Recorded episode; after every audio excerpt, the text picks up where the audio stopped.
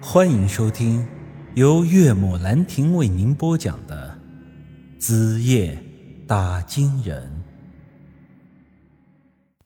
我这一下子就反应过来，又被这娘们儿给套路了。于是我下定决心，这辈子都不会再相信她说的任何一句话了。姬姐站在楼梯口，拎着那张十万块钱的支票晃了一晃，别一副死鱼脸。你以为老娘真的缺这点钱呀？我这是在帮你呢。我冷哼一声，哼，之前答应我的钱没给我，现在还把我的支票给忽悠走，你这是在帮我啊？姬姐缓缓走到我的面前，把支票拍在了玻璃茶几上。真是好心当做驴肝肺，要不是看你是我师弟，你以为我稀罕管你啊？你缺钱是吧？那支票你就拿回去。我愣愣的瞅了瞅他，心想：难道这张支票有问题吗？但没有理由啊！人家简老板身家过亿，不可能给我开张空头支票是吧？如果说这支票没问题，那就是简明彤那人有问题。可是刚才人家对我客客气气的，完全是把我当朋友对待。我咳嗽了一声，觉得这肯定又是这娘们在套路我，钱摆在面前。不拿白不拿，可正要伸手去拿支票的时候，姬姐却说道：“刚才酒会的时候看到那四个玉雕没有？那是正邪用的法器。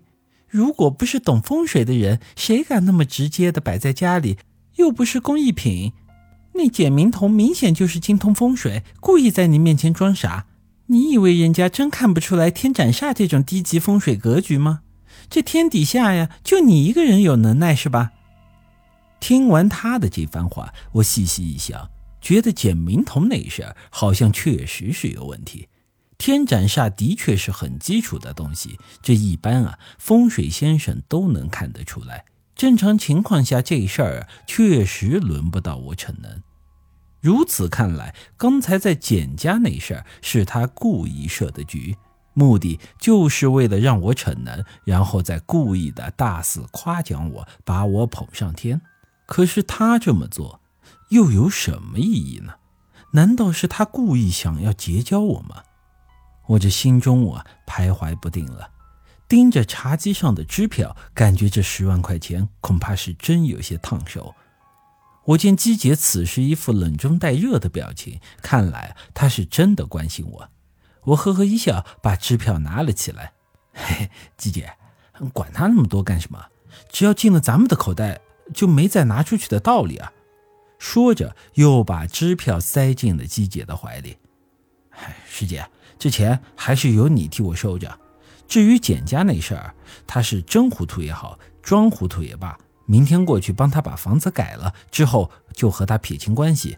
我呀，再也不会跟他有任何联系了。姬姐转过身就上了楼，钱不钱的都无所谓，不要贪小便宜，吃了大亏才好。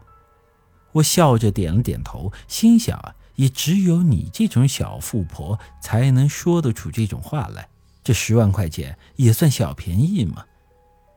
由于我和简明彤约好的时间是第二天下午，加上我今天晚上的酒喝的也不少，便打算着睡个大懒觉，明天中午啊。再起来，谁知道天刚亮的时候，我就被姬姐给叫醒了。哎呀，师姐，大清早的，你这是干啥呀？姬姐穿着一身塑身的运动装说道：“昨天晚上答应我的话，这么快就忘了？以后你住在这里，得要有些人样，不能成天懒懒散散的。走，跟我跑步去。”哎呀，我靠，开什么玩笑？跑步？你要不起来，信不信我现在就把你丢去大街上？算了算了，别动手，我起来还不行吗？于是我便跟着他去跑了步。吃过早餐后，他又让我陪他去逛街。我这被折腾的一上午，脑袋是昏昏沉沉的。我们走过市中心的一个路口，突然间就碰到了一个熟人，哈，孙瞎子。老家伙又摆个地摊在那里给人算命，哎，做什么呢？每个月给你开工资，让你做些事儿，你怎么又跑来这里闲着了？孙瞎子一听是鸡姐的声音，连忙从地上站了起来。呃，哟，老板娘啊，我我可没有打烊工。翠姐说今天酒吧里没啥事儿，就让我休息了一天。我想着闲着也是闲着，倒不如来这里给人算算命，赚两个零花钱。本集已经播讲完毕，欢迎您的继续收听。